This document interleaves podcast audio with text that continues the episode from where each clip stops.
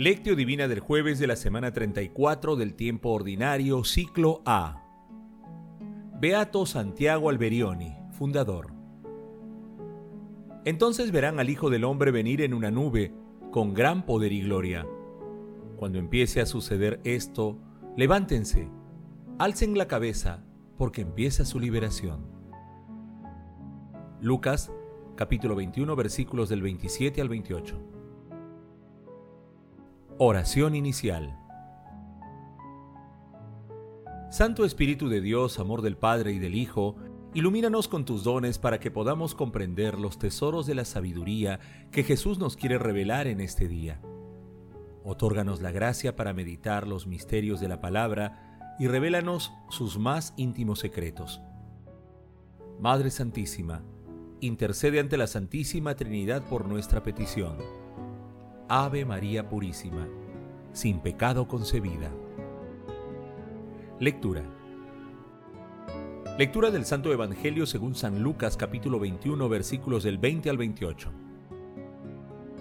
En aquel tiempo Jesús dijo a sus discípulos, Cuando ustedes vean a Jerusalén sitiada por ejércitos, sepan que está cerca su destrucción. Entonces los que estén en Judea, que huyan a las montañas, los que estén en la ciudad que se alejen, los que estén en el campo que no entren en la ciudad, porque serán días de venganza en que se cumplirá todo lo que está escrito. Ay de las que estén encinta o criando en aquellos días, porque habrá angustia tremenda en esta tierra y un castigo para este pueblo. Caerán al filo de espada, los llevarán cautivos a todas las naciones.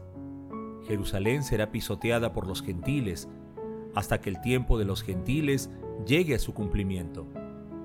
Habrá signos en el sol, en la luna y las estrellas, y en la tierra angustia de las gentes, enloquecidas por el estruendo del mar y el oleaje.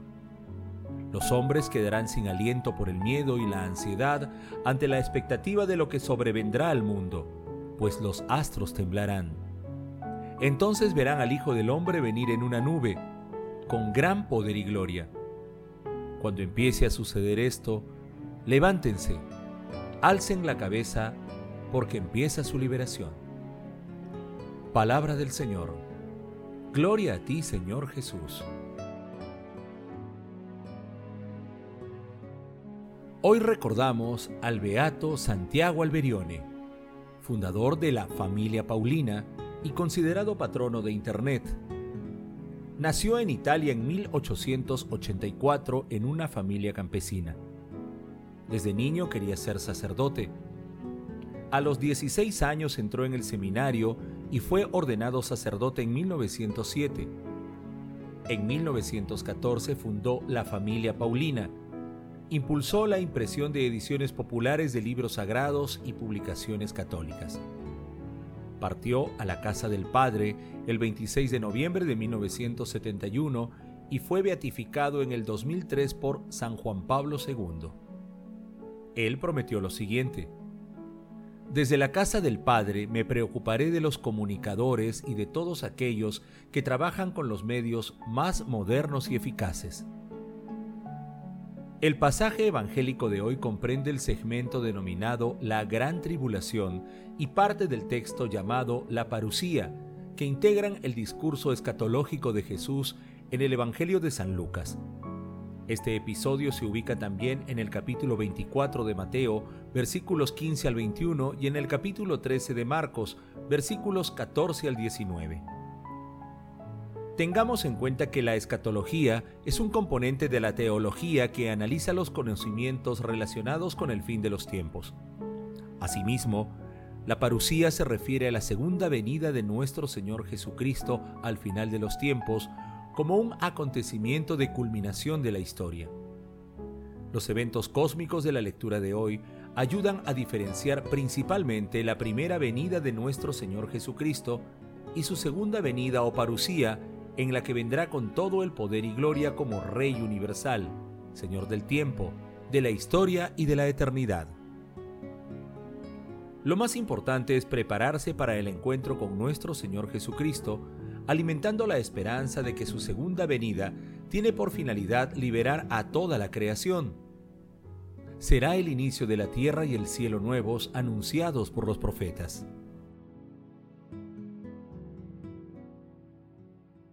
Meditación Queridos hermanos, ¿cuál es el mensaje que Jesús nos transmite el día de hoy a través de su palabra?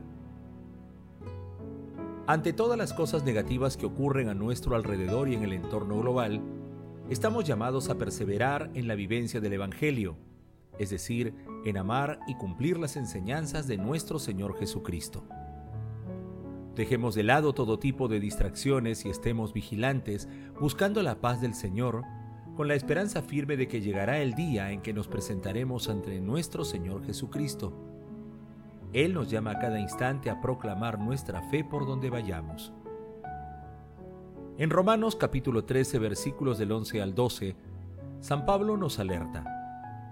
Reconozcan el momento en que viven, que es ya hora de despertar del sueño. Ahora la salvación está más cerca que cuando abrazamos la fe. La noche está avanzada, el día se acerca. Abandonemos las acciones tenebrosas y vistámonos con la armadura de la luz. Hermanos, meditando la lectura, respondamos. ¿Invocamos al Espíritu Santo en nuestras actividades diarias y cuando atravesamos tribulaciones? ¿Testimoniamos con valentía a nuestro Señor Jesucristo? Que las respuestas a estas preguntas nos ayuden a incrementar nuestra oración y amor por Dios y por el prójimo con acciones muy concretas, manteniendo una vigilancia y esperanza siempre activas. Jesús nos ama.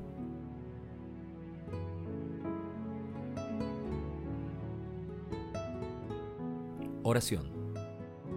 Amado Jesús, envíanos tu Santo Espíritu para perseverar en el cumplimiento de tus enseñanzas y fortalecer nuestra fe, para que cuando vengas nos encuentres dando testimonio valiente de tu amor.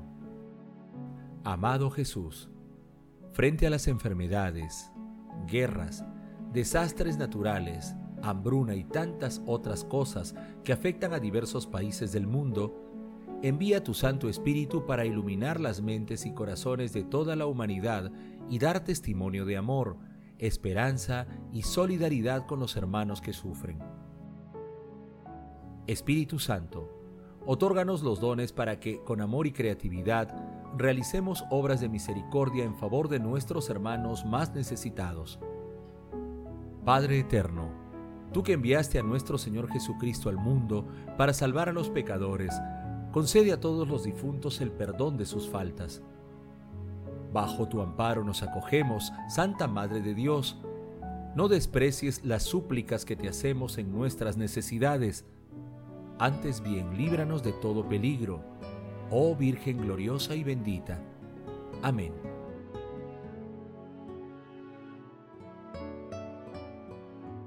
Contemplación y acción. Hermanos, Contemplemos a nuestro Señor Jesucristo en la Sagrada Comunión y con el himno Adoro, te devote de Santo Tomás de Aquino. Te adoro con devoción, Dios escondido, oculto verdaderamente bajo estas apariencias. A ti se somete mi corazón por completo y se rinde totalmente al contemplarte. Al juzgar de ti se equivocan la vista, el tacto, el gusto, pero basta el oído para creer con firmeza. Creo todo lo que ha dicho el Hijo de Dios. Nada es más verdadero que esta palabra de verdad. En la cruz se escondía solo la divinidad, pero aquí se esconde también la humanidad. Sin embargo, creo y confieso ambas cosas y pido lo que pidió aquel ladrón arrepentido. No veo las llagas como las vio Tomás, pero confieso que eres mi Dios. Haz que yo crea más y más en ti, que en ti espere y que te ame. Memorial de la muerte del Señor, pan vivo que das vida al hombre. Concede a mi alma que de ti viva y que siempre saboree tu dulzura. Señor Jesús, pelícano bueno, límpiame a mí, inmundo, con tu sangre, de la que una sola gota puede liberar de todos los crímenes al mundo entero.